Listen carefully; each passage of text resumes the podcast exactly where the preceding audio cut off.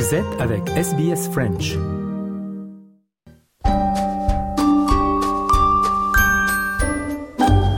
Bonjour et bienvenue dans votre nouvel épisode de SBS Easy French. Ce podcast est en partenariat avec l'Alliance française de Melbourne. Chaque semaine, vous avez rendez-vous avec Easy French, votre compagnon d'apprentissage à votre rythme.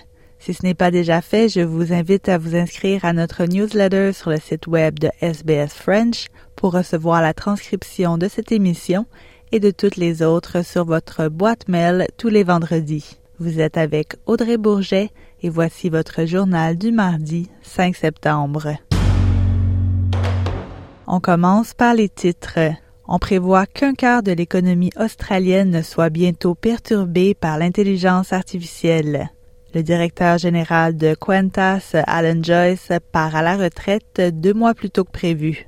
Et de plus en plus de milléniaux et d'immigrants choisissent de quitter les grandes villes pour la campagne. Un rapport de Deloitte Access Economics révèle qu'environ un quart de l'économie australienne sera bientôt perturbée par l'intelligence artificielle. Les secteurs touchés comprennent la finance, les technologies de l'information, les communications et les médias, les services professionnels, l'éducation et le commerce de gros. Ces cinq secteurs représentent près de 600 milliards de dollars de l'économie australienne, soit environ 26% On s'attend à ce qu'ils soient confrontés à une transformation rapide et profonde, en partie parce que ce sont les secteurs dans lesquels la plupart des jeunes qui ont déjà adopté la technologie souhaitent travailler. Le rapport, qui a recueilli les opinions de 2550 personnes, révèle également que 58% des étudiants utilisent déjà l'intelligence artificielle. Le directeur général de Qantas, Alan Joyce, a annoncé qu'il partait à la retraite deux mois plus tôt que prévu. Dans une déclaration à l'ASX, Alan Joyce a dit qu'il était devenu clair pour lui que Qantas devait se concentrer sur le renouvellement. C'est Vanessa Hudson qui a pris le rôle de directrice générale depuis mercredi 6 septembre. On demeure dans le monde de l'aviation. La sénatrice du Parti national, Bridget McKenzie, a demandé une enquête sur la décision du gouvernement fédéral de refuser des vols supplémentaires pour Qatar Airways à l'intérieur du pays. Bridget McKenzie a déjà officiellement demandé la publication des documents de la décision de la ministre des Transports, Catherine King. La décision de bloquer 21 vols supplémentaires a fait l'objet d'un examen minutieux après qu'il a été révélé que Qantas avait fait pression sur le gouvernement avant d'enregistrer un profit record de 2,5 milliards de dollars pour l'année 2022-2023. La sénatrice McKenzie affirme que les vols supplémentaires de Qatar Airways auraient le potentiel de réduire les tarifs aériens et de stimuler l'industrie touristique australienne. Australians want an aviation industry that is affordable, that's reliable, and that is safe. And right now, that's not what they're getting. We need to get to the bottom of it because heaven knows the Labor Party doesn't know what to, it's doing with aviation. Le premier ministre Anthony Albanese a rejeté les suggestions de l'opposition selon lesquelles les travaillistes auraient conclu un accord avec Qantas pour refuser des vols supplémentaires pour Qatar Airways. I had uh, one, one extensive conversation with someone about Qatar. It was not someone from Qantas.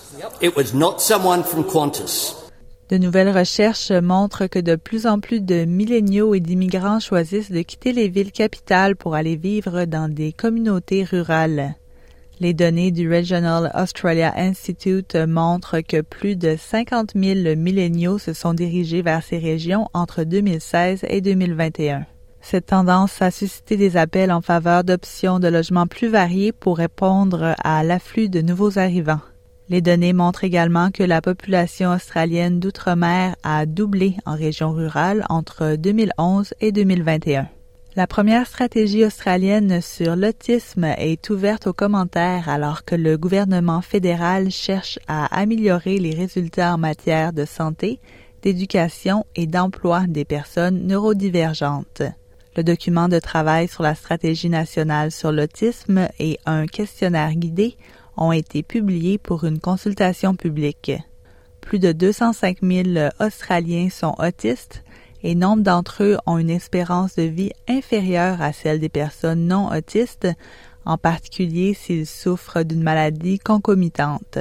Et enfin, on rappelle que vous pouvez trouver des informations complètes sur le référendum du 14 octobre prochain en visitant le portail SBS Voice Referendum à l'adresse sbs.com.au slash voice referendum. Merci d'avoir suivi votre journal en français. Nous nous retrouvons la semaine prochaine pour un nouvel épisode de SBS Easy French.